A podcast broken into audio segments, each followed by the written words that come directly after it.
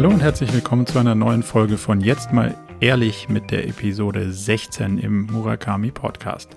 Diesmal ging es um unsere neue Challenge, nämlich nichts kaufen. Drei Monate lang kein Konsum. Frederik und ich probieren das mal aus und werden euch natürlich berichten, was da besonders schwierig dran ist und wie es läuft. Darüber hinaus haben wir uns mit dem Thema raus aus der Werbung auseinandergesetzt. Das heißt, wie kriegt man es hin, dass man keine Impulse kriegt, aus denen man dann seinen Konsumwunsch nähert, sondern wie kann man sich möglichst dem ganzen Werbedruck entziehen. Und dann haben wir zu guter Letzt noch das Thema Homeschooling und äh, Digitalisierung in der Schule so ein bisschen beleuchtet, weil mich das ehrlicherweise ein bisschen überrascht und äh, ja auch ein bisschen sauer gemacht hat, wie das denn so läuft. Und ich glaube, wir haben ganz gut diskutiert, wie es eigentlich besser laufen könnte, aber so, so wirklich, ähm, ja, Quick Wins haben wir nicht gefunden, aber wir glauben, dass es einen ganz guten Weg gibt, das mittel- bis langfristig viel, viel besser zu lösen, als es vielleicht heute gelöst ist. Von daher, jetzt also viel Spaß bei der Episode 16 von Jetzt mal ehrlich.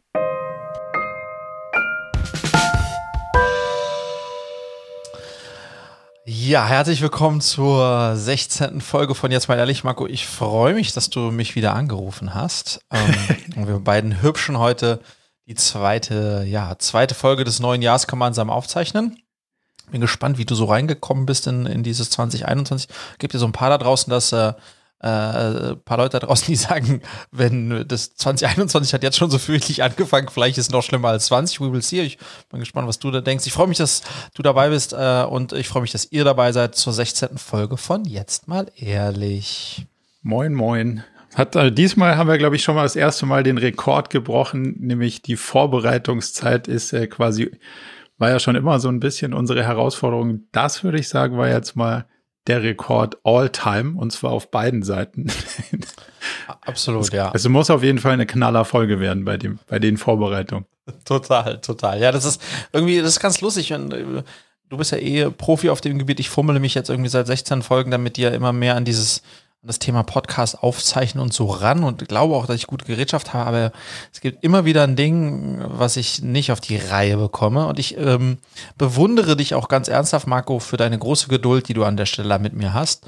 Ähm, manch ein anderer wäre da schon längst ausgeflippt, aber dazu vielleicht auch noch später. Das ist ohnehin ein Thema, was ich mitgebracht habe, Thema Ausflippen. Okay. Ähm, aber vielleicht nicht gleich am Anfang des Pods, ja. Wie, wie war denn dein Start ins Jahr? Mein Start war eigentlich echt äh, gut. Ja, das ist ja auch immer sehr abhängig, ähm, also eigentlich so wie bei den meisten wahrscheinlich von diesen zwei Komponenten privat und geschäftlich. Privat ähm, waren wir komplett zu Hause, waren auch quasi komplett alleine, aber es war trotzdem, oder vielleicht auch gerade deshalb, I don't know, war es sehr, sehr schön. Ähm, und geschäftlich ähm, hatten wir einen wirklich guten Start, auch jetzt mit Body Change. Immer wieder das äh, faszinierende Phänomen, wie ab dem 27. Dezember dann alle nach dem Weihnachtsschmaus sich äh, auch in diesem Jahr noch sozusagen dem Thema Atmen widmen Insofern sind wir da gut eingestartet. Auch die ersten Tage des Januars haben, haben gut angefangen. Fürs Team ist immer ein ganz großer Aufwand und es ist immer spannend dann zu sehen, wie funktionieren die Kampagnen. Ähm, also was das betrifft, äh, äh, bin, ich, bin ich sehr happy. Und selbst? Das, äh, nur da eine Nachfrage, das ist ja eine der, der highest Seasons, die es ja. in eurem Geschäft ja. gibt, oder? Ja. Ja, du hast halt, du hast, ich glaube, du hast ganz wenige Geschäfte, die so stark saisonal sind, wie wirklich das ganze Thema Abnehmen und Fitness. Ja, also mhm. alle Player, die in dem Bereich sind, die arbeiten wirklich im letzten Quartal gibt es kaum noch Geschäft und primäre Vorbereitung aufs Q1 und dann insbesondere auf Januar, auf 1.1. Ähm, und das äh, spüren wir dann auch äh, an allen Ecken und Enden, ja.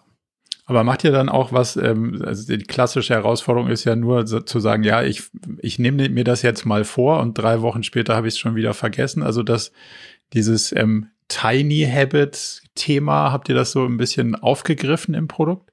Noch nicht, slash viel zu wenig. Okay. Ähm, äh, ja, das äh, noch nicht, noch viel zu wenig. Äh, ähm, ich glaube, Tiny Habits, vielleicht sprechen wir auch nachher drüber, äh, nochmal auch über das Buch. Äh, ein ganz großes, äh, ein ganz großes Thema. Wie kann man eigentlich seine Habits, ähm, vor allem die schlechten, in, in gute wandeln? Ähm, und das ist noch zu wenig Produktbestandteil, würde ich sagen. Vielleicht aber auch etwas für die, für die Roadmap dann für Zukunft, ja. Okay.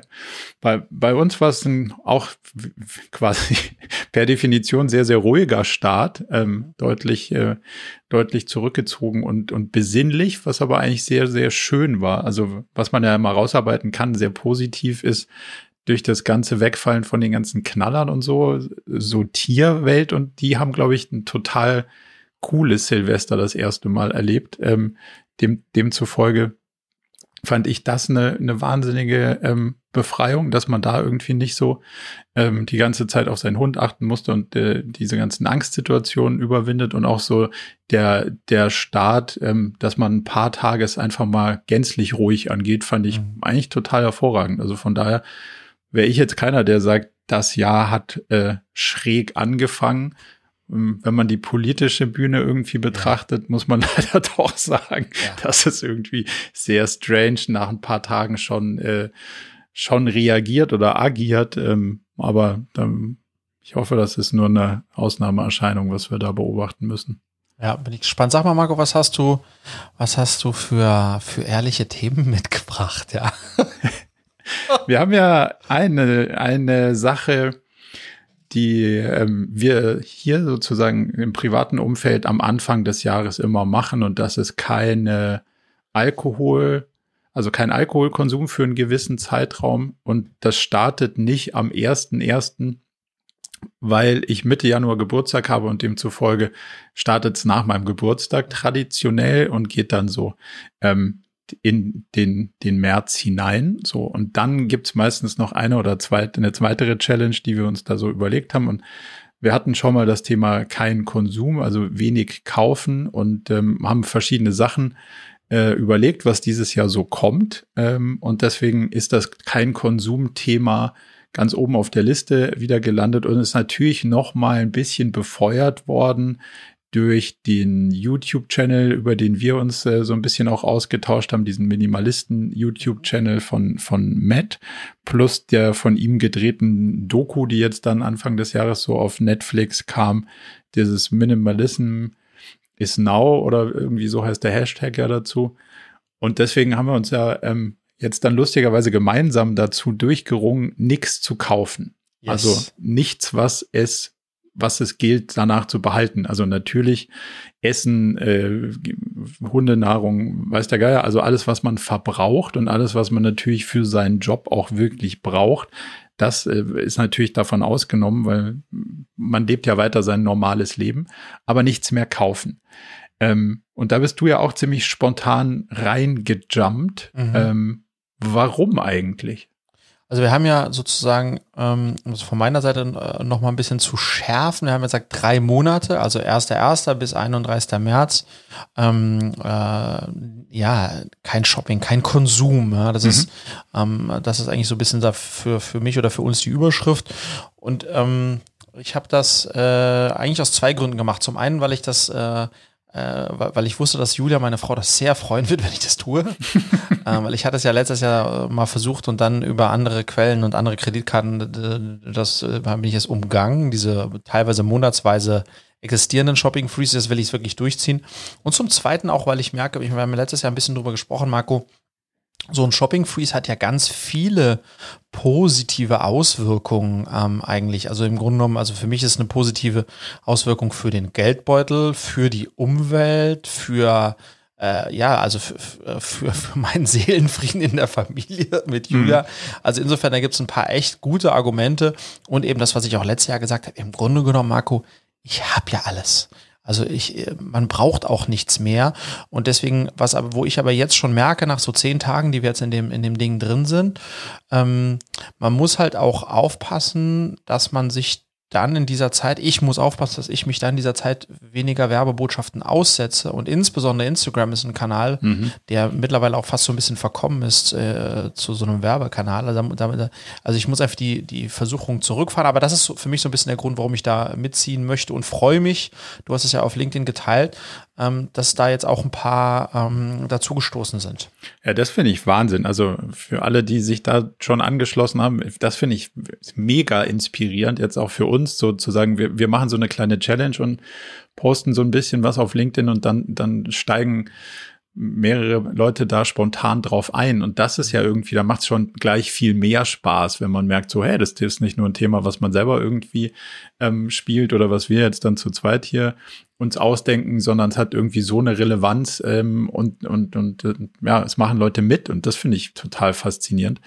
Ähm, und du siehst jetzt natürlich auch lauter Posts, wie Leute ihre, ihre, ihren Stuff ausmisten. Und das haben wir glücklicherweise letztes Jahr schon in Teilen gemacht, sowas wie alte Jacken, ähm, die sich irgendwo angesammelt haben, hier an Obdachlose zu spenden mhm. und solche Sachen. Und das ist ja aus zwei Perspektiven super. Nämlich einmal, ähm, mir stiftet die Jacke schon seit paar Jahren keinen Nutzen mehr, aber jemand anders friert. Und das ist ja ein ziemlich guter Match, ja. das sozusagen aufzulösen. Von daher finde ich das irgendwie ein total befreiendes Gefühl. Ich habe das jetzt fortgesetzt mit dem Aufräumen alter Festplatten. Also es gibt jetzt einen ganzen Stapel Festplatten, die gespendet werden, wo sich halt über die Jahre Sachen drauf angesammelt haben, die jetzt ganz super auf eine hervorragend kleine Festplatte, die hier auf meinem Schreibtisch steht, passt und den ganzen anderen Kram kann man irgendwie ähm, weitergeben, wo es dann zusätzlich noch Nutzen stiften kann. Das finde ich gerade irgendwie total ja. spannend und cool und freue mich da, dass da Leute mitmachen. Mhm. Was glaubst du, wird für dich das Schwierigste, also bei der Herausforderung? Ich glaube, wie meistens bei so Umstellungen, jetzt die Zeit, in der ich jetzt gerade bin. Ich glaube, wenn ich, wenn ich mich erstmal ein bisschen eingeschwungen habe nach einem Monat, dann wird es mir insgesamt leichter fallen. Ähm, und äh, aber welche Themen? Also was glaubst du, was ist so das, was, wo, wo du dir am meisten auf die Finger hauen muss. Klamotte, lustigerweise, obwohl ich total Wirklich? viele von. Ja, gerade jetzt, wenn es früher wieder kommt und dann. Ja, ich habe schon so ein paar Lieblingslabel ähm, und die müssen ja auch Geschäft machen. Das heißt, die bringen ja auch immer wieder neue Sachen raus. Über dieses Canada Goose müssten wir sowieso bei Gelegenheit nochmal reden. ja, aber auch unabhängig von Canada gibt es einfach ein paar Labels, auch so in München, in München sitzen, so ich wo ich dann immer wieder gerne äh, was, was nachbestelle.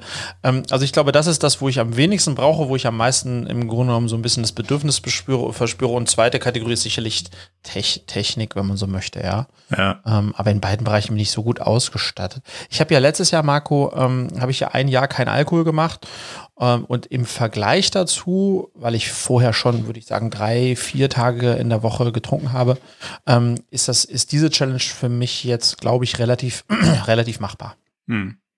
Also ich glaube auch, ähm, was aber die Herausforderung ist, finde ich, dass man sich selber erstmal bewusst macht, wann man denn was kauft. Ja. Weil so dieser Effekt, ah, es klingelt und dann ist es halt meistens jemand, der irgendein Paket vorbeibringt. Mhm. Und ähm, hier ist seit Wochen die Situation, dass äh, die Papiertonne, und die ist groß, mhm. einfach so voll ist, dass da nichts mehr reingeht. Und so ist ja. ein, ein Dauereffekt. Demzufolge kann es nicht an einer Partei liegen, die sich irgendwie E-Commerce-mäßig austobt, sondern das scheint so ein, ein größeres Phänomen zu sein. Und ja. äh, das, finde ich, muss man sich erstmal bewusst machen. Wann drückt man denn easy peasy auf den One-Click-Buy-Button und wann, wann kommt denn da Zeug, wo man denkt, ah, habe ich das jetzt wirklich gebraucht? Ja. Das wird, glaube ich, sau spannend. Was machst du mit den Impulsen, wenn du sagst, ach, jetzt brauche ich XYZ? Was ich mit denen mache? Also schreibst um, du die irgendwo auf, legst du die in den Amazon-Warenkorb nee. und ich wartest drei Monate? Ich versuche so ein bisschen wie mit dem Hunger zu machen. Es kommt, überkommt mich auch ab und zu der Hunger. Mhm. Ähm, und dann ähm, versuche ich einfach den ein bisschen auszuhalten und ein bisschen Wasser zu trinken. Ähm, und dann gucke ich, ob ich äh, vier Stunden oder drei Stunden später immer noch Hunger habe. Ich glaube, das sind, ich glaube, ganz viel von den Dingen in der Vergangenheit waren bei mir wirklich auch Impulssachen, mhm. wo ich dann, wenn das Paket kam, gar nicht mehr genau wusste, was ist das? Also ich wusste schon, als ich ausgepackt habe, aber weißt du, was ja. ich meine? Dass man so, ah ja, ist ein Paket für mich, wann habe ich eigentlich was bestellt? Und das ist mhm. eigentlich krass. Eigentlich muss ja umgekehrt sein, dass man, dass der Vorgang einer Bestellung so besonders ist, weil er selten ist und wichtig dass wenn dann ein Paket kommt, man schon total lange weiß, dass es kommt und so weiter. Weißt du, was ich meine? Total. Ähm, ja. Also ich mache mir so eine Liste, habe ich mir überlegt, okay. wo ich die ganzen Sachen dann drauf packe, die ich ähm, jetzt Stand heute dann glaube, dass ich sie unbedingt oder dringend bräuchte, mhm. ähm, um sie danach auszusortieren. Ah ja, okay, ja. Also mit der, mit der, ich versuche es mir so zu lösen, dass ich sage, ja, ich kaufe es nicht jetzt, sondern vielleicht später. Mhm und aus dem, weil, weil dann ist mein Geist beruhigt, weißt du, dann, ja. dann denke ich nicht, ach ja, das vergesse ich und ach nee, hm. weil viele Sachen bestellt man auch und das habe ich gerade so bei Büchern zum Beispiel, ähm, weil ich denke, ja, cooles Buch hat mir jemand empfohlen, ja klar, und dann bestelle ich es halt einfach. Ja, so. ja. Und damit ich nicht denke, so, oh Mist, Mist, jetzt dieses Buch, das wird bestimmt toll sein. Und ähm, wenn ich, dann habe ich Angst zu vergessen, deswegen packe ich es auf eine Liste und schaue mir die Liste dann in drei Monaten wieder an und habe hoffentlich dann gar nicht mehr so den Drang, die Sachen da irgendwie drauf zu, drauf zu haben, die da draufstehen. Von Mhm. daher bin mal gespannt, wie, wie das funktioniert. Hast du neben dem äh, jetzt 90 Tage Shopping Freeze und Alkohol nach deinem Geburtstag, für alle, die die es nicht wissen, am wievielten hast du Geburtstag, Marco? 15. Januar. 15. Januar. Hast du außer bei de den beiden Themen noch einen anderen, so einen klassischen Vorsatz ähm, für, für, fürs neue Jahr? Mm, nee, einen klassischen nicht. Ähm, wir diskutieren eine Sache, aber da sind wir irgendwie noch nicht so, haben uns noch nicht so durchgerungen, uns auch noch nicht so ganz geschafft, eine schlaue Antwort drauf zu finden. Ähm, ob man als, als Haushalt, Familie, wie auch immer du das, das definieren willst, mit einem bestimmten Geldbetrag Ah, okay. auskommt, Mhm. der challenging sein muss, Ja. sozusagen. Ähm, und allein die Diskussion darüber ist sau spannend, wie groß der ist oder wie hoch der ist. Also wir reden von, natürlich ist die Miete weiterhin zu bezahlen und solche Sachen, aber wie viel hast du dann sozusagen als gesamter Haushalt auf der Kreditkarte zur Verfügung? Mhm. Jetzt kommt natürlich, also einfacherweise gerade dazu, dass man sowieso nicht essen gehen kann und solche Sachen. Ähm, Ja, ja, da geht nicht ganz so viel Kohle daraus, ne? aber es ist trotzdem eine, eine interessante Diskussion, wie hoch ähm, wäre das denn oder Ja. wann ist es denn challenging? Und das ist ganz spannend, wenn du das mit Freunden machst oder befreundeten Pärchen oder was auch immer, und mal, Ja. mal diese Zahl rausarbeitest und nicht sagst, wie, wie hoch du glaubst, dass sie ist. Ja. Ähm, da kommen ganz spannende Sachen raus. Und Mhm. allein der Prozess ist schon heilsam. Ob man, ob man das jetzt ehrlicherweise zu den Challenges, die wir gerade hatten, in so einer Lockdown-Situation, die uns sicher auch noch einen Moment begleiten wird, auch noch braucht und verkraften kann im Sinne von, dann wird's halt alles ganz, ganz schön trist, bin ich mir nicht ganz sicher. Deswegen ist das Thema irgendwie gerade so ein bisschen on hold. Okay, okay. Ja, ich habe Marco noch eine, ähm, ich hatte wie gesagt äh, 365 Tage kein Alkohol trinken letztes Jahr. Ja. Ähm, und ich habe dieses Jahr eine Challenge begonnen, die noch viel verrückter ist.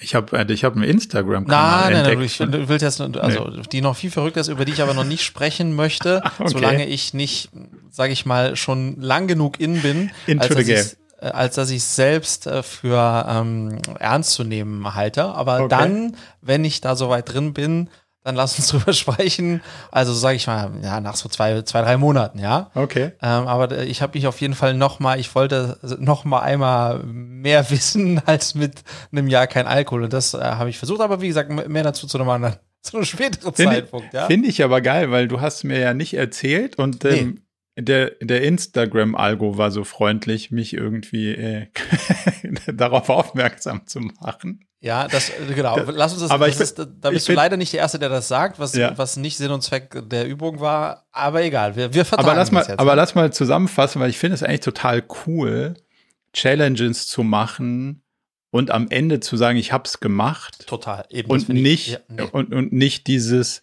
ich brauche den, den Druck von der Crowd, damit ich es auch mache Ja, oder ja. von meinen Freunden oder wem auch immer, dass die dann sagen, ja, ja, aber du hast doch, Ja. sondern einfach danach zu sagen, so, jetzt habe ich XYZ durchgehalten. Ja, genau. Punkt. Genau. Und nicht ich will, sondern ich habe. Ja, und hier, exakt. und das ist, finde ich, auch nochmal irgendwie ein ganz anderer, weil der, der, der sozusagen das Game spielst du ja nur gegen dich selbst. Nur. Ja, ja. Nur. Und das ist ja auch noch eine spannende Ja, ja, ja. Challenge sozusagen. Eine Challenge ohne Druck von außen. Also, Also ich habe den, äh, ich habe den sozusagen, um ein bisschen was zu verraten und noch nicht zu verraten, weil wie gesagt, das ist ein ganz wichtiger Anteil für mich. Ich will erst so ein Drittel durchhaben, damit ich damit irgendwie in irgendeiner Form tatsächlich auch mit dir drüber spreche. Ja. Aber ähm, ich habe mir sozusagen einen, einen frischen Instagram-Kanal dafür angelegt, um äh, von äh, null trotzdem über Hashtags in irgendeiner Form Leute zu haben, die das potenziell sehen und ich dann trotzdem irgendwie sozusagen ein bisschen Feedback auf das bekomme, was da gerade meine Challenge ist, aber nicht aus meiner Bubble und irgendwie mit großen Ankündigungen vorher, sondern irgendwie, es ist ganz spannend. so random einfach. So random einfach, genau. Ja. Okay. You will see, you will see. Ich bin gespannt. Marco, Ja. ähm, ich wollte gleich mal mit einem mit einem kritischen Thema einstarten. Ja. Oh Gott. Also ich habe ja ähm, auch äh, zwischen den Jahren so ein bisschen Zeit gehabt, unsere Beziehung zu reflektieren. und da muss ich einfach sagen, du bist ein guter Typ, aber mein lieber Herr Gesangsverein, da gibt es auch ein Thema, da treibst du mich in den Wahnsinn. Und das wollte ich heute einfach mal mit dir besprechen, weil ich weiß nicht, vielleicht hast du einfach einen anderen Blick da drauf, vielleicht ist dir auch einfach scheißegal. Aber es ist ja so, und ich weiß, ich bin auch vielleicht ein bisschen kategorisch, es ist ja so, ähm, wir kommunizieren äh, recht viel, wenn wir nicht gerade telefonieren, ähm, über WhatsApp. Ja. Und meines Erachtens nach ist es so, dass WhatsApp wurde erfunden, ähm, um äh, immediately schnelle, kurze Kommunikation zu betreiben. Das heißt, für mich ist Ja. WhatsApp so, eigentlich sollte in den AGBs von WhatsApp stehen, wenn Sie eine WhatsApp empfangen, müssen Sie diese innerhalb von 10 bis 15 Minuten beantworten, sonst dürfen Sie kein WhatsApp mehr nutzen. So. Ja. Ähm, also so betreibe ich das Thema. Ähm, deswegen gibt es ja auch diese Häkchen, die blau sind. Schon allein das umgehst du. Du willst nicht, dass ich sehe, ob du es gelesen hast. So. Das ist so. Sehr genau. Das heißt, also ich bin einfach, äh, es gibt ja unterschiedliche Wege, mit denen man kommunizieren kann und ich bin der festen Überzeugung, WhatsApp ist eine Quick Communication Channel. Mhm. Aber du machst das nicht. Du, und du bist auch nicht der Einzige. Deswegen wollte ich das einmal mit dir diskutieren. Wie siehst du das? Ja. Ähm, und ähm, wie können wir das zukünftig äh, optimieren? Ja, dass es mich nicht so frustriert, kann ich da von dir lernen oder du vielleicht auch von mir. Ja. Wie, wie siehst du das? Kritisch. Okay. Also, das Ding ist, also ich gebe dir recht, WhatsApp ist genau wie iMessage für mich der einzige Immediate Channel. So. Mhm. Plus Slack, wobei das stelle ich immer mehr fest, wenn man arbeiten will, muss man Slack-freie Zeit sich einbauen, sonst kommt man zu gar nichts und bis den ganzen Tag am Ping-Pong spielen. Deswegen habe ich Slack nicht auf dem Telefon und es kommt nicht durch, sozusagen. Also es gibt Mhm. keine Notification, die sich irgendwie durch das Telefon durchbohrt. Das kann nur iMessage und WhatsApp, so von den Einstellungen her. Also es ist der immediateste Kanal, den ich habe. Aha. Und von allen Kanälen, die ich habe, ist das der schnellste. Auch Oh, wow. wo man am schnellsten Antwort kriegt. So. Okay, Das ja. heißt, vielleicht, um dir, ähm, um dir Zeitfenster zu geben, eine E-Mail kann durchaus, und da bin ich jetzt deutlich besser geworden, aber die letzten Jahre kann das auch schon mal eins, zwei Wochen dauern. So. Und dazu muss man sagen, 1200 E-Mails in meinem persönlichen Postfach Mhm. warten darauf, beantwortet zu werden. Das wird mich ja verrückt machen. Wo, woraus ich jetzt ein neues Postfach, quasi ein intelligentes in diesem Apple-Mail gebaut habe, das nur noch Mails von 2021 anzeigt, die den Status ungelesen haben und in meinem, in meinem Business-Postfach sind. So, also um quasi sicherzustellen, dass die auf jeden Fall gelesen werden. Es könnte dazu führen, dass einige aus 2020 nie beantwortet werden, aber Aber findest du das gut? Du sagst das so, so mit so viel Selbstbewusstsein, das ist doch Trauerspiel. Wenn, ich habe dir vielleicht wichtige E-Mails in 2020 Ja, ja. geschrieben. Das, ja, das ist so. Aber manchen, ja. Ich werde es Okay. noch mal durchforsten, aber der, also irgendwie muss ich dafür sozusagen sorgen, dass der Damm ist gebrochen und das war nicht mehr aufzuhalten. So, und jetzt brauche ich so einen Clean Cut und ich glaube, Okay. es wird einfach durch einen Clean Cut besser, wenn ich es jetzt schaffe, die neu reinkommenden immer sozusagen in einem Zeitfenster zu beantworten, dann habe ich das Problem zukünftig nicht mehr. Mhm. So. Das heißt, so ein bisschen Kollateralschaden in der Vergangenheit ist sicher noch dabei, aber nicht, glaube nichts Schlimmes, hoffe ich. So. Ich habe eine ganz kurze psychologische Frage. Ja. Also das heißt, du scha also wo ich einfach ein Problem mit habe, wenn ich eine WhatsApp bekomme Mhm. und sie lese, also drauf gucke und öffne, dann weiß ich nicht, dann ge gebietet es die ähm, meine gute Erziehung kurzfristig darauf, ein Feedback zu geben. Ja. Ich kann dann nicht, dass das äh, sechs Stunden lang da so. Also, Aber weißt deswegen, ja, habe ich auch, aber deswegen lese ich ja viele einfach auch erstmal nicht, damit ich nicht in diesen Urge komme, Aha. antworten zu müssen. Mhm. Also warum versuche ich das so zu sehen? Weil ich irgendwann festgestellt habe, dass das das Gefühl, alle Mails und alle Nachrichten und alle Channels beantworten zu müssen im Zeitfenster dessen, was sich mein Gegenüber vorstellt, ist einfach nicht machbar. Also Ja. die, die, die, die, die reine Menge ist so überflutend gewesen die letzten Jahre, dass ich gesagt habe, es geht einfach nicht. Mhm. Vor allen Dingen, weil du ja weißt, dass ich irgendwie tagelang in Workshops abgetaucht war, demzufolge, da kannst du gar nichts beantworten. Da musst Ja. du nämlich mit den Leuten reden, die in der Interaktion mit dir sind so.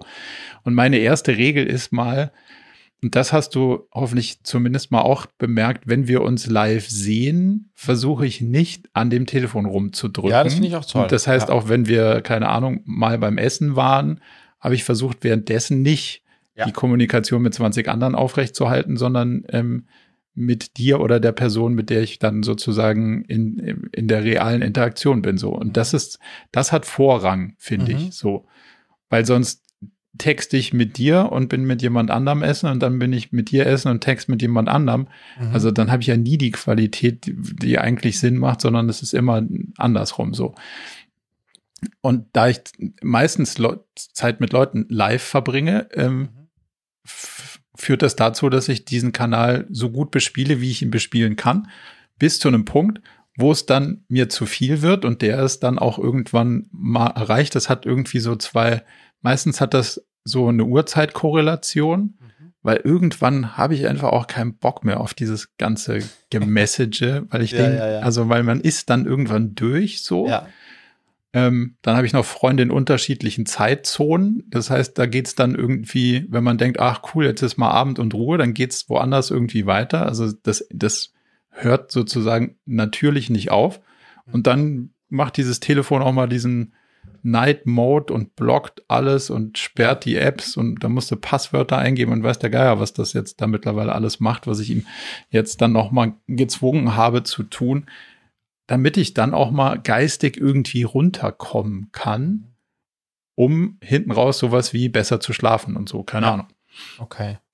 Aber das heißt, das heißt, wenn jetzt in meiner Definition ähm, WhatsApp per se sozusagen ein Quick, äh, Quick Feedback äh, Channel ist, der quickeste Feedback Channel ist, Ja. dann siehst du das zwar schon genauso, nur Quick Feedback ist in deiner Welt halt äh, not so quick, äh, wie es in, wie es in meiner Welt ist. Ja, aber du, du bist ja der, der am schnellsten von allen wahrscheinlich eine Antwort kriegt. Mhm. Weil ich ja weiß, dass du den meisten Druck verspürst, eine Antwort zu kriegen. von So, also Ja. ich glaube, da, das ist schon mal äh, given, aber manchmal passt es halt einfach auch nicht. Ja. So. Ja. Ähm, und da, das ist vielleicht ein ganz persönliches Ding, wie ich am allerschlechtesten funktioniere, ist Sprachnachrichten. Mhm. Also ich liebe Sprachnachrichten. ja, aber wenn ich die kriege, die dauert per Definition acht Stunden, bis ich mich durchgerungen habe, die irgendwie anzuhören. Anzuhören, okay. Ich weiß auch nicht warum, aber irgendwie ist es, vielleicht bin ich zu alt oder keine Ahnung, das ist, das ist mir, also asynchrone Kommunikation macht total Sinn, aber ich diktiere sau viel, Ja. weil dann hat der Gegenüber die, die Chance, damit zu machen, also was er will, so. Und dann kannst du es halt lesen und dann kannst du es entweder zurückdiktieren oder wie auch immer. Und so. Total Aber- schön. Mit, mit Detlef Soest äh, kommuniziere ich nicht ausschließlich, aber sehr stark. Also es gibt äh, Momente, wo wir, wo wir wirklich über 30 Minuten uns, weil er das total liebt, Sprachnachrichten. Also wo wir uns über 30 Minuten Sprachnachrichten hin und her schicken. Ähm, das ist äh, auch Aber warum ruft man sich dann nicht an? Weil dann ist es ja doch nicht mehr sozusagen eine getrennte Kommunikation, sondern dann ist es ja dann doch schon so ein Vorwärts und Zurück und dann kann man eigentlich auch gleich mal so telefonieren. Das ist ja eigentlich auch. Ja, weil ich glaube, weil er dann nebenher noch was anderes macht. Und dann kannst du sozusagen da die, die Zeitabschnitte zwischen, wann du antwortest, äh, ja, ist halt nicht ganz so komprimiert. Macht nicht so richtig viel Sinn, aber ähm, das ist wahrscheinlich auch eine extensive äh, Form dieses Spiels, ja. Dann lass mich mal eine Frage stellen. Was kannst du dann von mir lernen und was würdest du dir sozusagen wünschen, dass ich anders mache? Also, was kann ich von dir lernen? Das ist eine gute Frage. Ähm, ich glaube, ich muss mich instant nochmal mit, mit, mit meiner Erwartungshaltung befassen, warum ich einfach voraussetze, dass jeder Mann und jede Frau so fürchterlich schnell auf äh, WhatsApp antworten muss und in dem Kontext mir die Frage stellen, ob ich das selbst, ob ich das selbst überhaupt noch tun muss. Äh, So, also das, das ist das, was ich lernen kann. Aber ich glaube, Ja. die, die Antwort ist ja, wann, wann empfindest du Stress oder Distraction, weil Mhm. du so schnell antwortest? Also wo hört's auf, dir sozusagen Benefit zu stiften und wann hört's, also wann fängt's an, dich von Sachen abzuhalten, die du konzentriert lieber machen würdest? Ja. Ja, ich glaube, ja, ich glaube, das ist richtig und vor allem ist aber eben auch ein Thema, dass ich, wie ich, äh, also wie ich WhatsApp halt nutze und genutzt habe, ob das eigentlich so, genau, ob das so sinnvoll ist, das, das, das weiter so zu betreiben. Aber ich mag es, ich mag einfach, ich mag einfach einen Kanal. Also, ich, glaube, da, da sollte ich mich noch mit auseinandersetzen. Ähm, was ich mir von dir wünschen würde, ist, ähm, du hast irgendwie bei dem letzten Call mal gesagt, du überlegst, ähm, WhatsApp vielleicht ganz zu verlassen und das, äh, das geht eigentlich ergänzt dem Wunsch, den ich hätte, nämlich äh, noch schnelleres Feedback zu bekommen, insbesondere auf meine Sprachnachrichten. Ja. Wie, wie, wie muss ich das verstehen, Marco? Na, also, warum ich darüber lege, von WhatsApp sozusagen so ein bisschen äh, wegzukommen, ist eher, der, der Facebook-Konzern als solches, da bin ich irgendwie nicht mehr so ganz, ähm, ja, nicht mehr so ganz Fan von. Ich mhm. weiß, kann auch nicht genau sagen, warum, aber ich habe irgendwie das Gefühl, dass iMessage äh, in der Apple-Welt ungefähr das Ähnliche macht und äh, besser integriert ist, aber dass man da irgendwie weniger getrackt wird und weniger, ja, wie auch immer. Ja. Demzufolge glaube ich, dass das irgendwie so ein Schritt ist. Ähm, das hat aber nichts mit Antwortgeschwindigkeit oder so zu tun. Also von daher, ich würde sagen, ich gelobe Besserung auf Textnachrichten schnell zu reagieren. Und äh, vielleicht können wir uns darauf verständigen, wenn du wirklich, wirklich eine Antwort haben willst, dann Ruf ist eine, nee, ist eine Textnachricht wahrscheinlich das Beste, weil das kann ich auch in Calls oder Videocalls ja. oder Workshops irgendwie sehen. Und das ist vielleicht auch, da kommt ein Stück weit wahrscheinlich meine Aversion gegen diese Sprachnachrichten auch her, dass ich ähm, in, in Parts einfach äh, in einem Workshop kann ich zum Beispiel in einer Pause oder zwischendurch mal schnell auf eine mhm. Textnachricht reagieren, was mir in einer Audioversion nicht gelingt. So. Aber was mich darüber hinaus mal interessieren würde, Marco, ist vielleicht auch, wie ihr da draußen das empfindet, weil es gibt auch Leute, mit denen ich auf WhatsApp kommuniziere, die sind noch viel schlimmer als du. Also es gibt, es gibt WhatsApp-Gruppen, auch Unternehmer-WhatsApp-Gruppen, wo wir nur zu viert oder zu fünf drin sind.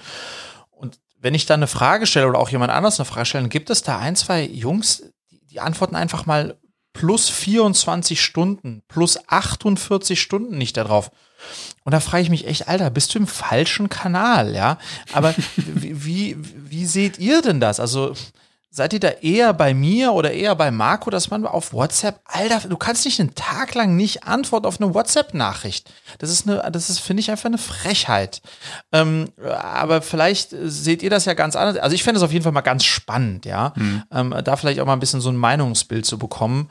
Ähm, äh, WhatsApp 24 Stunden lang nicht antworten, ist das okay? Ja, nein. Nee, es kommt doch immer drauf an. Also zum Beispiel ist ja dann so, ja, wann zeichnen wir das nächste Mal auf? So, Aha. jetzt haben wir es ja geschafft, einen festen Termin zu kriegen. Ja. Aber bei manchen Sachen ist es halt so, oh wow, der Kalender für nächste Woche sieht schon so blöd aus. Da muss ich erstmal was freiräumen. Das kann ich dann zum Beispiel nicht sofort beantworten. Wäre es dir dann lieber, dass ich sage, puh, muss ich erstmal, ja. muss ich erst, muss ich erst mal checken? Und will check, come back ich, ich komm, ich, ja. ja. Super. Okay. Einfach nur nicht so in, Ich finde es disrespectful. Und, und nochmal, du bist da gar nicht der Allerschlimmste kann. Es gibt noch andere, die, die da, da geht es noch darüber hinaus. Und, und da, da, da denke ich schon, Alter, warum, warum sind wir auf WhatsApp? Äh, dann kann ich auch eine E-Mail schreiben und dann. Äh oh, I love it. Das ist, also ich kanalisiere jetzt viel mehr in den Kanal. Also wie gesagt, nicht, dass ja. ich da unbedingt besser wäre, aber ich glaube, die Anzahl der Kanäle zu reduzieren hilft dabei, ja besser zu werden und nicht noch LinkedIn-Nachrichten und weiß der Geier ja. was Nachrichten dazu zu kriegen. Aber ich glaube, an dem, an dem Thema sozusagen Rückzug von WhatsApp, das würde ich gerne noch mal in so ein anderes Thema anknüpfen, was wir mhm. schon mal so leicht ähm, gestriffen haben, aber was ich jetzt für mich noch mal eins ähm, perfektioniert habe. Ich bin doch nicht ganz da, wo ich will, aber ich bin jetzt schon mal einen Schritt noch näher.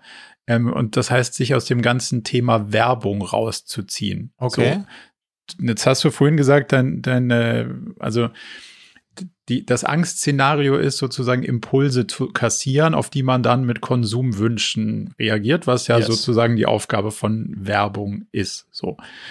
Ich habe es jetzt geschafft, bis auf, muss ich kurz überlegen, dass ich keinen Quatsch erzähle, aber ich glaube, bis auf Instagram bin ich werbefrei. Also respektive kein, kein Kanal, wo man, äh, wo man mit Werbung mehr erreicht wird. Also Musik mit Spotify Premium, Fernsehen nicht, weil Netflix und die anderen äh, Streaming-Services, YouTube, ganz spannend, habe ich jetzt YouTube Premium oder wie auch immer das heißt. Ähm, auch das ist sozusagen werbefrei. Also klar, wenn jetzt einer in seinem Kanal gesponsert wird, dann ja, natürlich klar. nicht, aber also äh, es ist frei von diesen Werbevideos. Das lässt du dir 9,90 Euro im Monat kosten. Ja, jetzt, jetzt pass mal auf. Das, das, das ist ein, das ist ein, also 9,90 Euro habe ich nirgends gefunden. Aha. Erst, also die, die erste Frage ist, warum du als YouTuber nicht sozusagen Support Your Local Dealer sowieso auch schon per Definition Premium-User sein musst. Aber mhm. es ist sauspannend. Hast du mal den, hast du gecheckt, dass es einen Unterschied gibt, wo du YouTube abonnierst, was es kostet? Nee, weil ich es halt bis jetzt noch nicht sozusagen abonniert habe. Nee, aber also hatte ich auch lange nicht, aber ich habe mich paar Mal in der YouTube-App äh, sozusagen dahin verirrt, weil das wird einem ja immer äh, sozusagen nahegelegt. Ja. dann dachte ich immer 15,99, puh, ist ein ganz schönes Ding so. Und Weil dann haben ja noch nicht mal Original Content, also nicht so wirklich. Nicht so also wirklich, nee. Dann das ist einfach nur, damit, damit dir die Werbung nicht auf ja, den genau. Sender geht so. Und lustigerweise, wenn du es in der iPhone-App oder iPad machst, kostet es 15,99. Wenn du es auf dem Rechner machst, kostet es 10,99. Okay. Das ist ein, und das ist wahrscheinlich ehrlicherweise der 30% Aufschlag, den Apple. Apple für die, für die Subscription abzieht, den geben die einfach an die User weiter. Aber das heißt, hier ist es wert, äh, YouTube-Werbe, nur allein, das, weil es dann werbefrei ist, ist der YouTube-Wert dafür 10 Euro im Monat zu blechen. Mir ist meine Werbefreiheit mhm. Geld wert. So. Und das habe ja. ich, damit musste ich lange mit mir ringen, weil das ja so ein, das ist ja schon so ein Premium-Luxus-Gedanke. Mhm. Ich kann den gleichen Content sehen. Ich werde dann halt vorher nicht mehr zugeballert. Puh, kann ich anderen Content sehen? Nee, kann ich nicht. Also zahlst du ja wirklich nur für Werbefreiheit, weil run runterladen und das, was man da sonst noch machen ja, kann, brauche ich alles nicht. Also zahlst du nur für Werbefreiheit. So. Und dann habe ich mir überlegt, ist mir das das wert?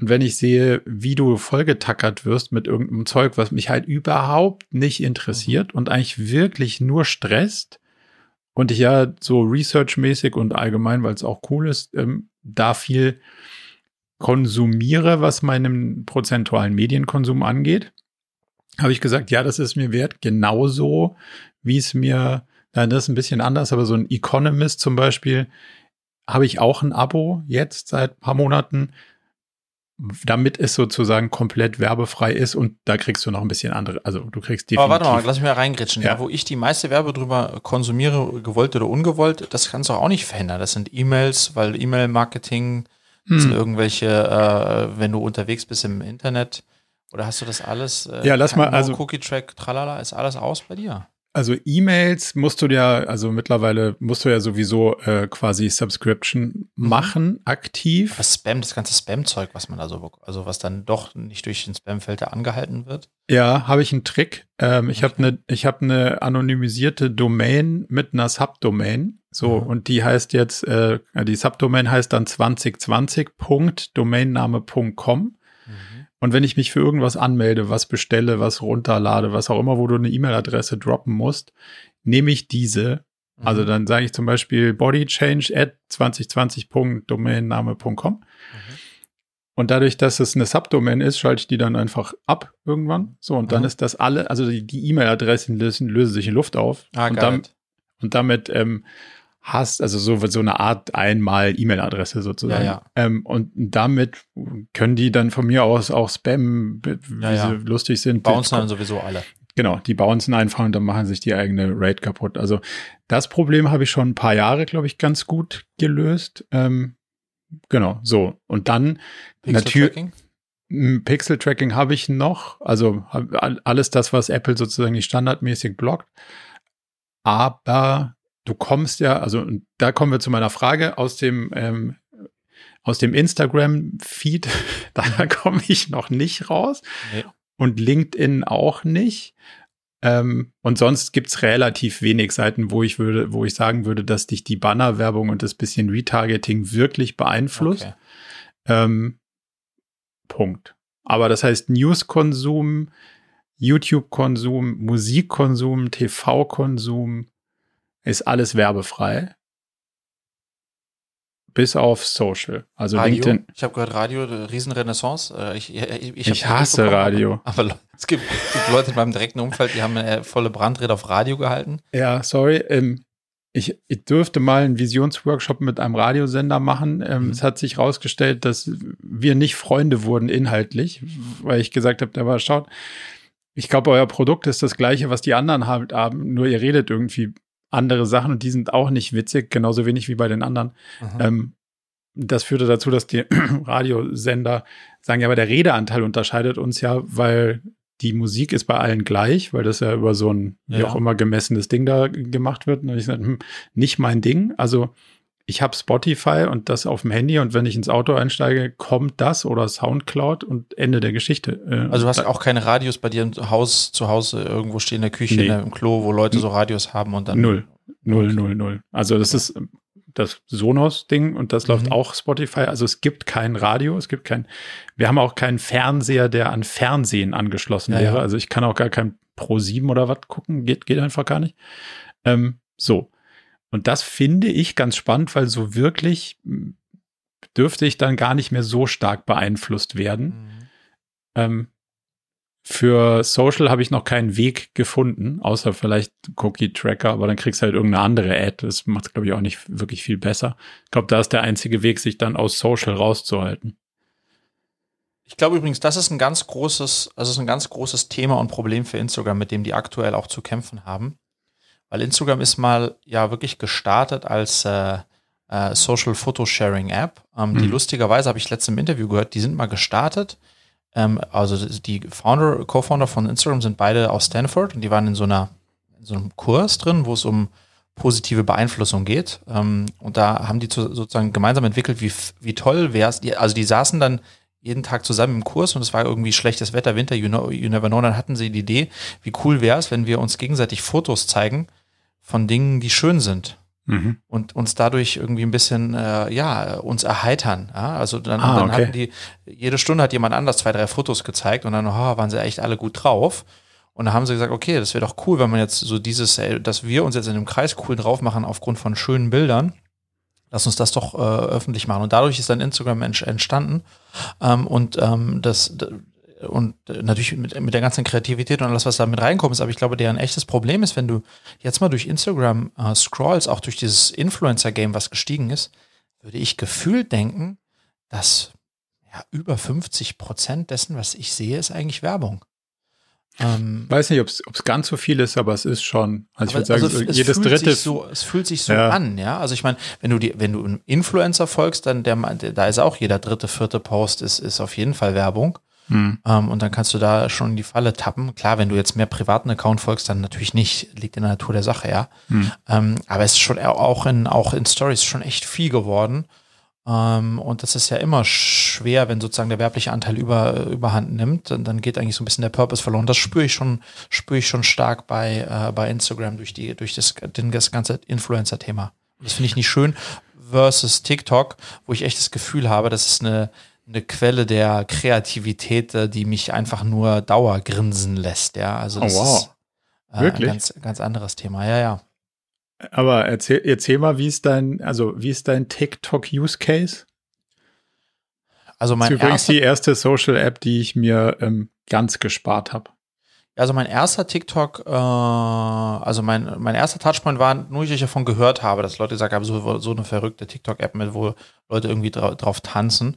Und dann habe ich, ähm, habe ich gesagt, ich muss das mal ausprobieren und habe da ein bisschen durchgescrollt und habe das so ganz sympathisch gefunden, aber äh, weiter auch nicht. Das war vielleicht so vor einem Dreivierteljahr. Dann habe ich mit unserem Hund Fee, unser erstes, habe ich mein erstes eigenes TikTok-Video gemacht, weil ich natürlich wissen wollte, so was, wie funktioniert das als Creator, halt auch einmal für die Plattform. Und dann sind eigentlich meine Mädels auf mich zugekommen. Ihr müsst wissen, die sind sechs und vier Jahre alt. Und, und mit denen gucken wir jetzt, die gucken, die haben, ja, wir gucken regelmäßig TikTok. Das heißt, vielleicht so drei, viermal die Woche zehn Minuten.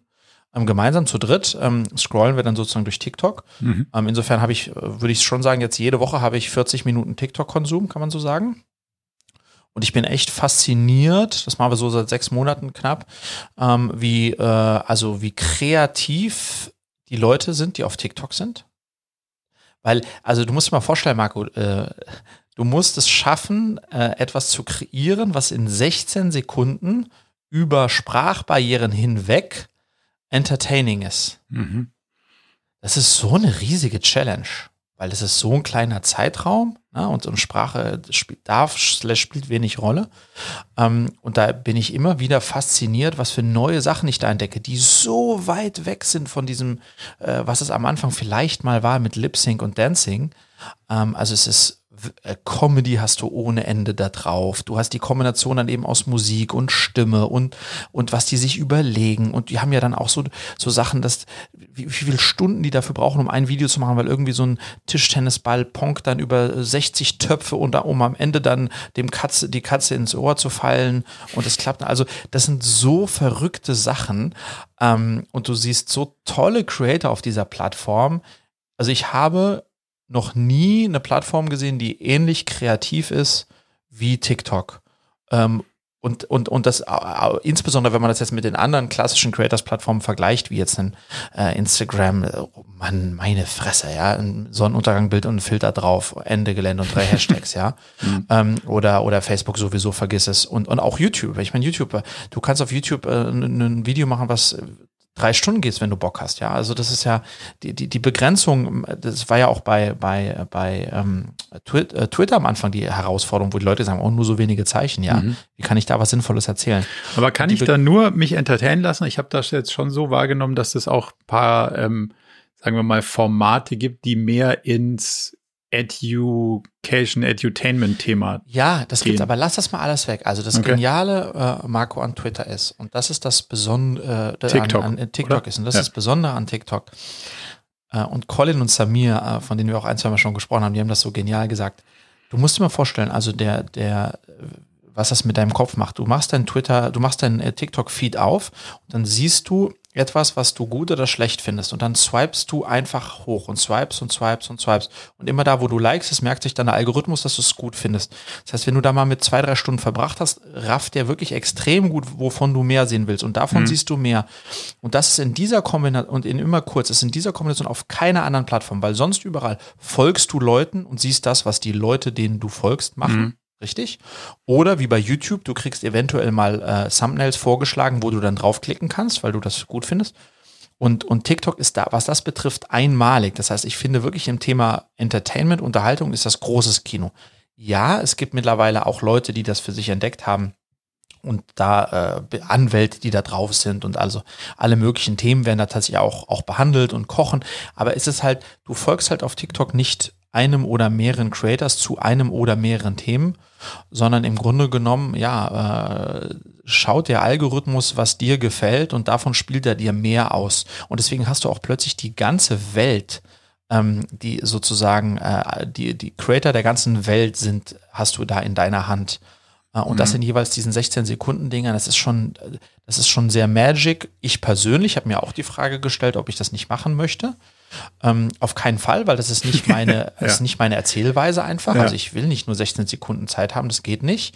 Ähm, aber ich bewundere immer wieder, wenn, und lustigerweise die Sachen, die ich gut finde, die finden dann auch meistens sechs, sieben, acht, neun, zehn Millionen andere Menschen gut. Also das ist schon echt irre, ja. Okay. Ähm, und ich glaube, also ich schaue auf die Plattform nicht aus der Sicht von wegen, uh, ich habe zwei Jahre gebraucht, um 7000 äh, YouTube-Follower aufzubauen. Wie schnell könnte ich auf TikTok groß werden? Mhm. Null. Viel, viel schneller, aber darum geht's gar nicht.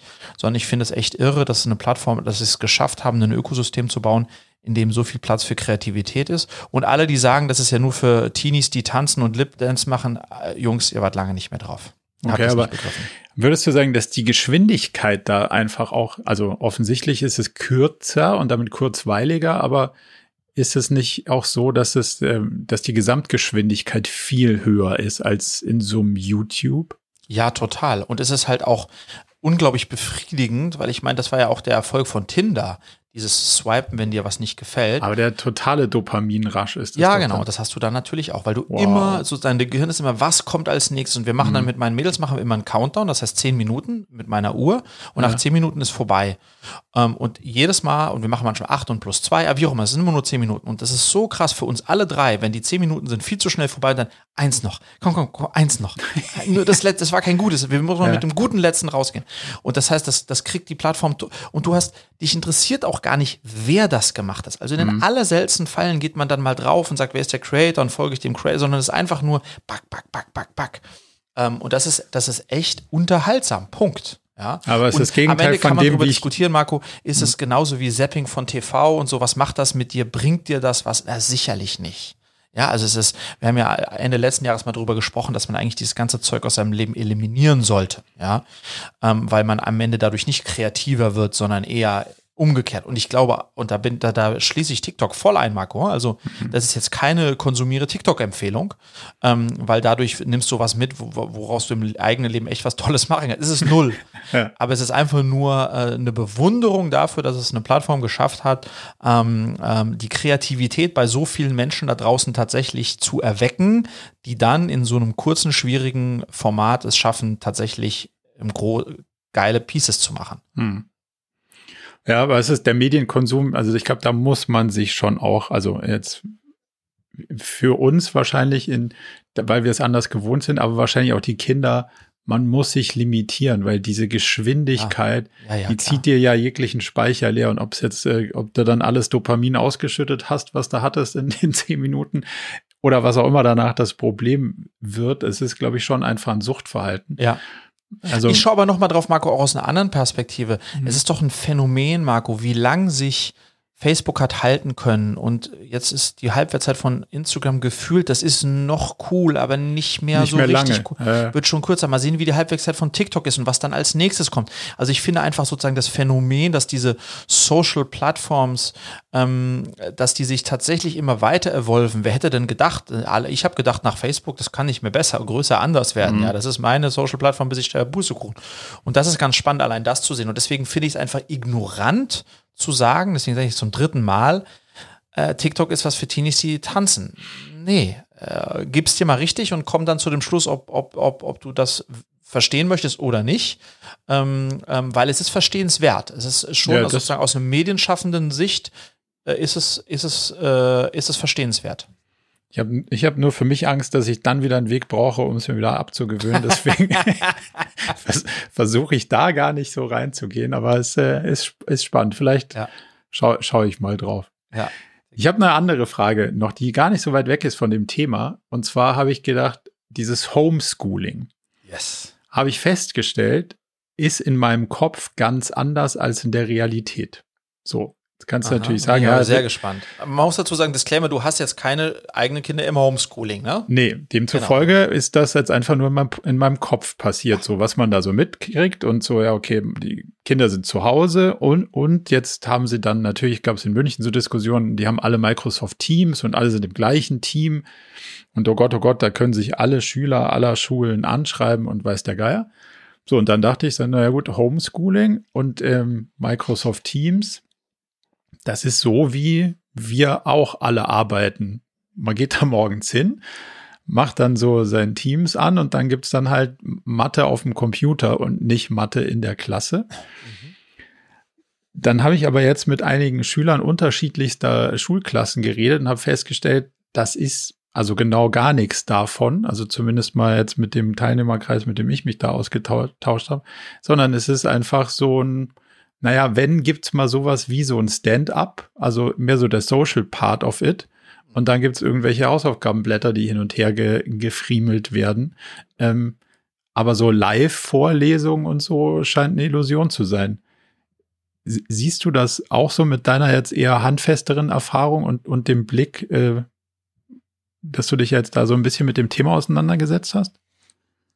Ja, ich meine, also Homes- Homeschooling ist jetzt ist, ist ein großes Thema, ne? Ähm, Und es ist ja, wir sind jetzt ja live, während wir hier aufzeichnen, ist ja gerade auch äh, wieder Homeschooling für ganz Deutschland angesagt. Auch unsere Tochter erste Klasse erst, ne? Aber ist ja Mhm. auch im Homeschooling. Ähm, und äh, das ist eine Herausforderung für alle Beteiligten, äh, also für Schüler und auch für die Eltern. Ähm, insbesondere, wie, bildest du es überhaupt ab, wenn du gleichzeitig arbeiten sollst? Also das ist nochmal ein ganz eigenes Thema für sich. Ähm, du bist auch dann plötzlich viel näher dran an deinem Kind slash dem Schüler, als das dir und dem Kind lieb ist. Aber es müsste Weil- ja auch eine krasse, also offensichtlich ist es auch eine krasse Herausforderung für die Lehrer, weil sonst würde das ja ein Ticken wahrscheinlich anders ablaufen, als es das tut, oder? Ja, also die, die, die Grundschwierigkeit ist die, und das hat sich auch schon im Bereich Nachhilfe äh, bei Gruppennachhilfen äh, gezeigt.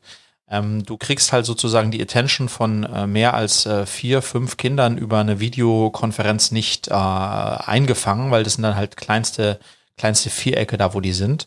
Und dann wird halt parallel auf einem anderen PC äh, World of Warcraft gezockt oder ähm, die Kamera geht äh, gerade zufällig nicht und so weiter und so fort. Das heißt, ähm, dieses Arbeiten im Klassenverbund äh, über eine Video, äh, über eine Videolösung ist tatsächlich, ähm, scheint nicht zu funktionieren.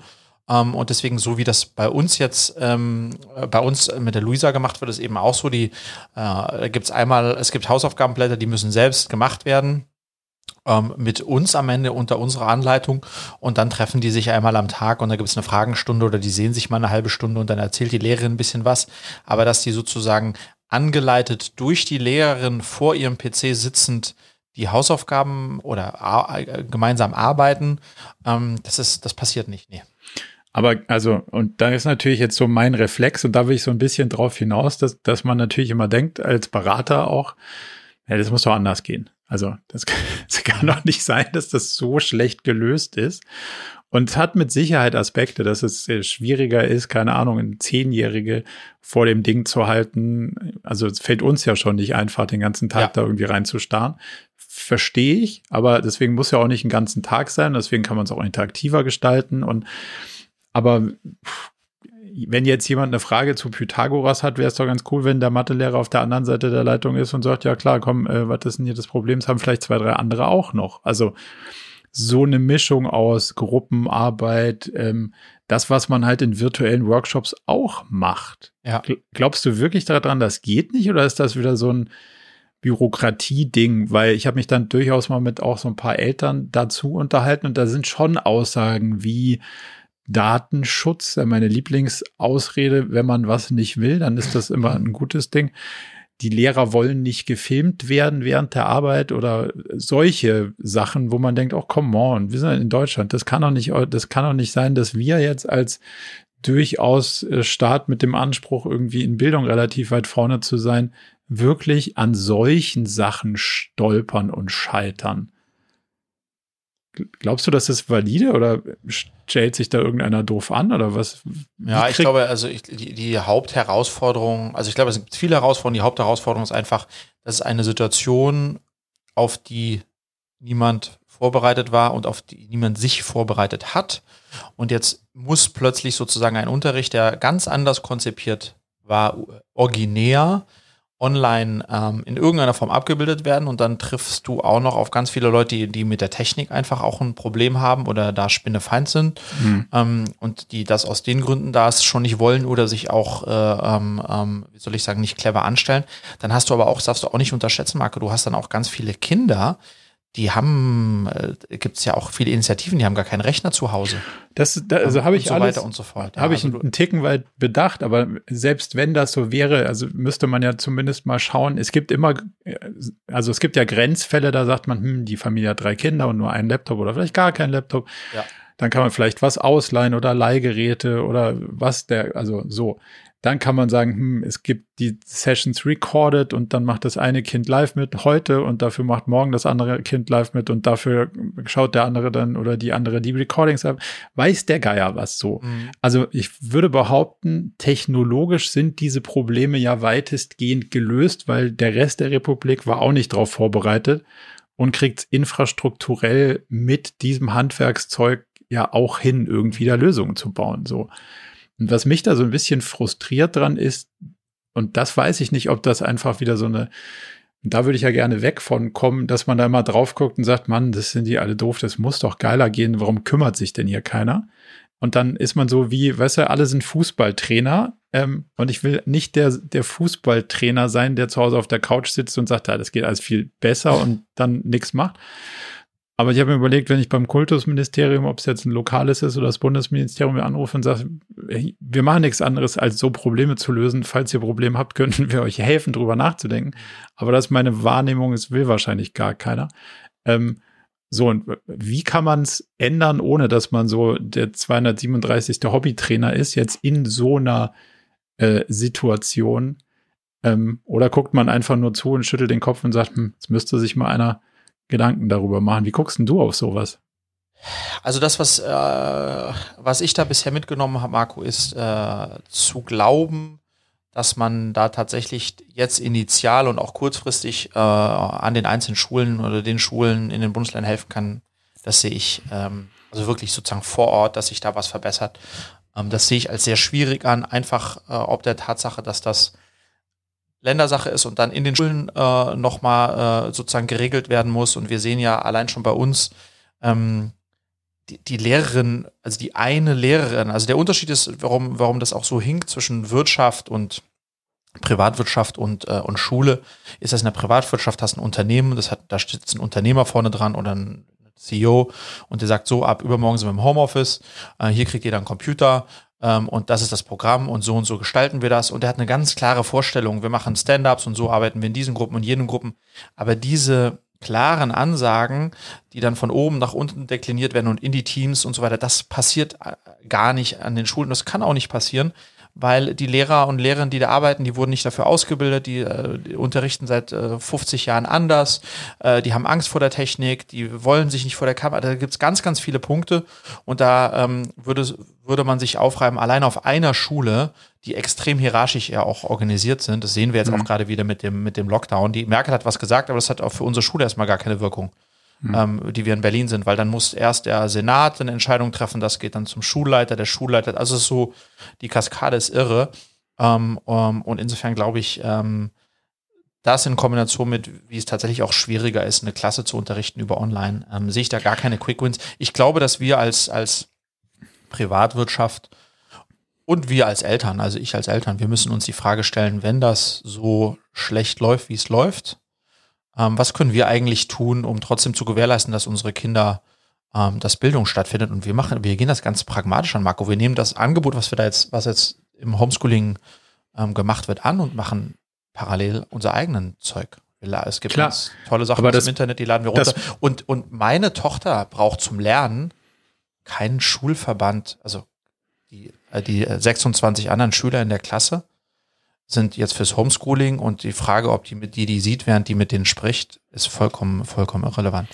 Wobei das natürlich, jetzt sagen wir mal, eine ganz glückliche Situation ist, dass ihr sozusagen willens und in der Lage seid, mhm. euch darum zu kümmern. Ja. Und du bist jetzt nicht äh, Krankenpfleger und den ganzen Tag nicht da, und, und musst dich dann auch noch um andere existenzielle Dinge kümmern. Demzufolge glaube ich schon, dass man sich da gesellschaftlich irgendwie, also wäre es hilfreich, wenn es da was gäbe. Und ich habe mir dann gedacht, warum ruft man dann nicht die diversen Internetplayer an, wo man sagt, hm, wenn der Mathelehrer Pythagoras gerade nicht erklären kann oder will, technologisch oder Angst vor der Kamera oder weiß der Geil was, und die Eltern vielleicht auch nicht in der Lage sind, weil den Pythagoras haben sie vergessen oder auch gar keinen Bock drauf oder sie erklären es falsch oder weiß der Geil was. Aber es gibt im Internet Lösungen dafür.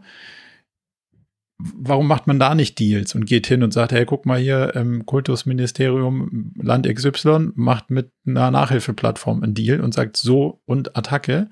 Ähm, wenn ihr zu Hause nicht in der Lage seid, das zu lösen, da kann man es irgendwie lösen so würde man ja von der Privatwirtschaft da irgendwie drauf schauen.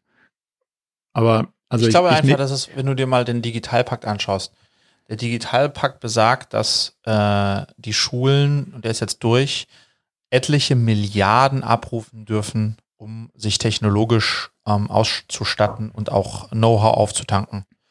Und ich glaube, was bisher abgerufen, Marco, wurde ein paar Prozent drei, vier, fünf Prozent. Und wenn man die Schulen fragt, warum ruft ihr nicht ab? Weil dann sagen die, wir wissen nicht, was wir abrufen, wie wir es abrufen, wann wir es abrufen. Wofür? Was wir, haben, wir, wir haben auch gar keine Zeit dafür, irgendwas abzurufen, äh. weil wir haben übrigens äh, Unterricht zu geben. Ähm, und äh, und äh, also das, du siehst, dass das Problem ist, ähm, das ist ein gesellschaftliches Problem. Das ist eins, dem ich mich ja auch jetzt gerne widmen möchte. Ich glaube aber, es ist sehr naiv zu denken, dass man irgendetwas tatsächlich faktisch und schon gar keine Quick Wins machen kann, indem man da an die Schulen geht, sondern ich glaube, man muss etwas, die, das ist, das muss die Politik für uns klären. Ähm, mhm. Da kann man gesellschaftlichen Druck entwickeln, indem man sozusagen da äh, sagt, hey, wie kann es denn das hier dafür so lange braucht? Ähm, aber am Ende in unserem dezentralen System, in dem wir sind, glaube ich, also sehe ich es nicht als, äh, sehe ich nicht für mich eine große Chance drin, ähm, das eine Schulreform und mit allem, was damit zusammenhängt, irgendwie anzuschieben, sondern ich glaube, ja, das und ich das glaube, ist nicht aber eine Lösungsreform, dass du jetzt daneben gehst und sagst, schau, wir haben äh, als privates Unternehmen, wir hätten hier zwei, drei Lösungen, die paar Probleme lösen Ja, aber dann sagt dir die Schule, ah, wir dürfen nicht mit privaten Unternehmen zusammenarbeiten. ja, das ist leider so wahrscheinlich. Weißt du, das, und dann bist du schon, ja. zack, äh, ist wieder vorbei. Deswegen glaube ich, ist, gerade wenn es um schnelle Lösungen geht, und wir müssen jetzt schnelle Lösungen finden, um das zu verbessern, musst du, ähm, musst du Dinge bauen und dann am Ende auf die Eltern und die Schüler zugehen und sagen, schau mal her, das läuft nicht ideal in der Schule, ähm, ähm, hopefully wird es bald besser. Mhm. Ähm, und da kann man natürlich auch auf die Politik, also Druck kann man auch ausüben, aber im Grunde genommen, glaube ich, muss, müssen wir Angebote schaffen, die, die kompensieren, ja, die einfach dafür ja. sorgen, dass am Ende unsere Kinder, ähm, äh, egal wie jetzt so ein Klassenunterricht abgehalten wird, digital, non-digital, drauf geschissen, dass die Kinder am Ende ähm, äh, das tatsächlich alle ähm, das mitbekommen und lernen können, was sie brauchen, um, um da durch die Schule zu kommen. Und das natürlich, da bin ich ja ganz bei dir, Marco, je länger das jetzt so läuft, wie das läuft, ähm, äh, desto schlechter ist das, ja. Äh, äh, aber, aber es lässt sich halt auch nicht zaubern, wenn du mal in so einer in so einer digitalen, was wir jetzt gestern Abend erst wieder hatten, äh, Elternabend drin bist mit so einer, mit so einer komplett süßen, aber überforderten Lehrerin ähm, und äh, vollkommen überforderten ähm, Eltern, wo, wo ein Drittel schon die nicht am digitalen Elternabend statt äh, äh, mitmachen können, weil sie keinen Computer haben ja. Äh, der entsprechend funktioniert. Also da, da, da fängst du bei so Basic-Sachen an, weil das hast du ja in der Wirtschaft nicht. Also du kannst davon ausgehen, dass jeder einen Laptop mit Kamera hat, right? Und dann ah. kannst du da mal anfangen. Ja, jetzt auch nicht bei jedem Unternehmen so, die, die Berliner Blase mit Sicherheit, aber ich ja. glaube, da waren schon auch einige ähm, naja, herausgefordert, aber ja, ich, ich sehe den Punkt, aber ich war so kurzfristig wieder so, boah, eigentlich muss man doch jetzt hier so als mit ein paar Unternehmerinnen und Unternehmern mal was machen und muss da mal was dagegen oder man bietet sich an, äh, das umsonst irgendwie zu einem Kultusminister mal zu erklären, wie, wie man das machen würde, wenn es eine Firma wäre, um einfach mal zu gucken, was davon ist, ist äh, umsetzbar. Ein paar Quick Fixes gäbe es, glaube ich, schon mit den Möglichkeiten, die sich da bieten. Aber Vielleicht hast du recht, vielleicht muss es die, es muss dann sozusagen zusätzliche Angebote aus der freien Welt geben ja. und die, die finden dann ihren Weg zu den richtigen Eltern und, und Schülern. Die braucht es jetzt wichtiger denn je, ja, weil ja. das, was jetzt passiert und sozusagen diese offensichtliche Schwäche und die offensichtlich verschlafene Digitalisierung ähm, der Schulen, die kommt halt jetzt wunderschön, Marco, so zum Vorschein, ähm, das ist ganz traumhaft. Das ist eine ganz große Chance, ja, hm. ähm, ähm, um überhaupt da mal drüber nachzudenken, wie sieht der, wie sieht der Unterricht der Zukunft aus und so weiter und so fort. Also es ist ganz, ganz toll, weil wir jetzt sozusagen äh, keine andere Wahl haben, müssen wir uns damit auseinandersetzen und das ist super, ja. Und deswegen glaube ich auch, dass das ganze Thema, was jetzt die, die, die Grundlage, die mit dem Digitalpakt geschaffen wurde, dass da jetzt auch massiv ähm, äh, stärker drangegangen wird in die, in die Umsetzung. Ähm, aber äh, ja, so ganz schnell zu helfen, das ist immer ein Reflex von uns Unternehmer, aber ähm, da äh, sehe seh ich äh, keine, keine, keine riesigen Chancen. Da malen die Mühlen einfach, einfach zu lange in so einem dezentralen ähm, Schulsystem, in dem wir da leider Gottes sind, ja.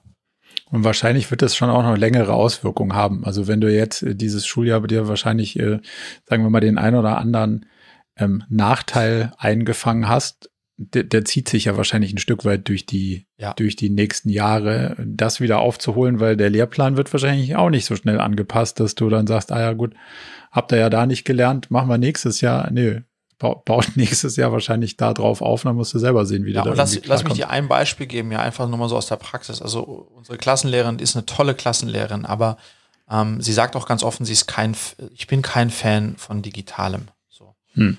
Und ähm, der Unterricht, wie der jetzt läuft, ist wie folgt. Es gibt diese Hausaufgabenblätter. Und jeden Montag, lieber Marco, müssen wir den um 8 Uhr in der Schule abholen, in einem Kasten. Und das sind dann Blätter, die zum 37.000 Mal kopiert sind. das ist genau, nicht dein Ernst. Und dann müssen wir den mit nach Hause nehmen.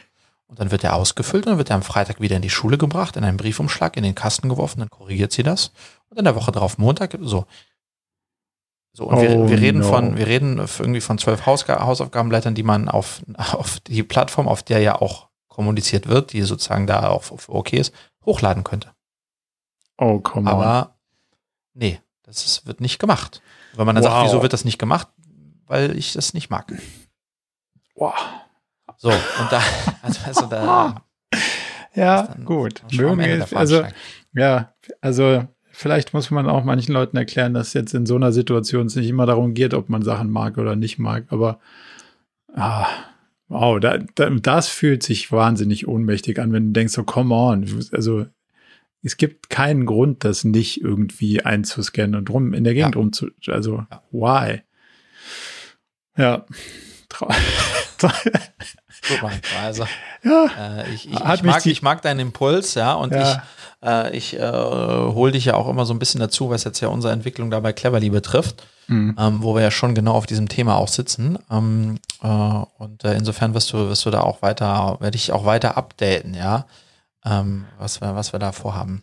Aber ich bin ein bisschen gedämpft in meiner Euphorie, dass man da schnell was machen müsste. Ich habe auch noch ungefähr 25 Verbesserungen, wie man aus den Daten der Corona-App, wenn man denn welche hätte, viel sinnvoller was machen könnte, als ja. es wegen dem Datenschutz so hart zu anonymisieren, dass du gar, gar nichts daraus lernen kannst. Aber da werden sich für den Preis, den die gekostet hat, hoffentlich ein paar Leute Gedanken drüber gemacht haben. Aber sehen tut man das an der Stelle nicht. Und da muss man sich vielleicht doch ein bisschen beklagen. Naja, also am Ende des Tages muss man, muss man leider feststellen, dass es dann doch so einfach irgendwie nicht zu sein scheint. Und ähm, ich würde, würde trotzdem sagen, dass wenn sich die Möglichkeit bietet, dass, dass wir als Unternehmer oder als ich Berater oder was auch immer, wenn man da irgendwie was findet, wo man einen Impact machen kann, wäre ich immer dabei. Und das ist ja so ein bisschen das, wo du dich jetzt sozusagen eh drauf fokussierst. Von daher finde ich das äh, äh, super, dass ich da dann zumindest mal auch ein bisschen mit Impulse geben darf und kann. Ähm, und das ist wahrscheinlich dann der positive Ausblick, weil es so, so, wie ärgerlich es auch ist. Also hast ja so ein bisschen gemerkt, ich bin ja so ein bisschen traurig und ohnmächtig, dass man das nicht irgendwie, dass man die Kurven nicht besser beeinflussen kann, lass mal so sagen. Ähm, aber ich glaube, nichtsdestotrotz, wir, wir werden Lösungen finden und da ist sicher sowas wie Cleverly ein super Ansatz, das dann zum, zum Guten zu wenden ja. und dem, dem Individuum ja. die Chance zu geben, aus der Situation was zu machen. Weil wie du sagst, das sind, das sind ja jetzt riesen Chancen, die sich bieten, diese ganze mhm. Digitalisierung, so blöd das Wort auch ist, äh, voranzutreiben und da dann ähm, Chancen ja. zu nutzen, die den, die den Schülern irgendwie die Chance geben, ganz weit vorne zu sein in Zukunft. Ja, also am Ende des Tages ist es, ist es so, Marco, meines Erachtens ist das Thema Bildung, Bildung unserer, äh, unserer ja, Kinder ist vielleicht sogar das größte, wichtigste ähm, Thema unserer Gesellschaft aktuell in Kombination mit der Digitalisierung ähm, auch diesen Bereich. Und insofern ähm, ja, habe ich mich dem ja auch angenommen und ich glaube, dass das total wichtig ist, dass wir da ganz große Chancen haben und, ähm, äh, und freue mich da auch, äh, auch jetzt im Kontext von Cleverly ähm, mit drauf Gas zu geben. Ähm, und äh, ja, insofern, da ist, da ist ganz, ganz, äh, ganz, ganz viel möglich. Ansonsten würde ich sagen, äh, ich weiß nicht, wie es dir geht, Marco, ich glaube, das war jetzt dann am Ende, ähm, es war heute ein bisschen ruckelig, weil wir ein paar technische Probleme hatten, von denen ihr natürlich Fall. nichts mitbekommen habt, weil äh, der wunderbare Vincent, äh, der das alles für uns hier zusammenschneidet, Bild und Ton, das alles so gemacht haben wird, dass ihr denken würdet, das war doch gar nicht ruckelig, ähm, war es aber in Wahrheit ein bisschen. Ähm, ich hoffe, ähm, euch hat es dennoch gefallen. Marco, ich habe mich gefreut, dich äh, wiedergesehen zu haben. Ähm, äh, du, du ich habe mich, auch, ich hab mich auch gefreut und ich freue mich vor allem aufs nächste Mal mit, äh, mit wenig bis gar keinen technischen technischen Problem. Ja, das wäre doch, das wäre doch mal ein, das wäre doch mal ein schöner Ausblick. Äh, und ansonsten würde ich sagen, ja, bis, äh, bis in 14 Tagen. Wir freuen uns über euer Feedback. Ähm, und dann sehen wir uns äh, in 14 Tagen bei, jetzt mal ehrlich, schon die 17. Episode Podsplits. Marco, fühl dich umarmt aus Berlin und bis, bald, bis ganz bald, großer, ja? Ciao. Zum Abschluss noch ein kleiner Hinweis in eigener Sache. Wir haben ja nicht nur diesen spannenden Podcast, sondern auch einen Newsletter, bei dem wir uns versuchen, so aus unterschiedlichen Perspektiven dem Thema zu widmen, wie man eigentlich sein Leben und ein Unternehmen heute so wirklich führen kann und soll. Von daher gibt es da einmal im Monat ähm, ganz spannende Perspektiven und natürlich kriegt ihr über den Weg auch immer mit, welche neuen Podcast-Episoden stattfinden, welche Events wir vielleicht online haben und viele andere Sachen. Von daher meldet euch am besten gleich zur Mailingliste an unter murakami.com slash newsletter.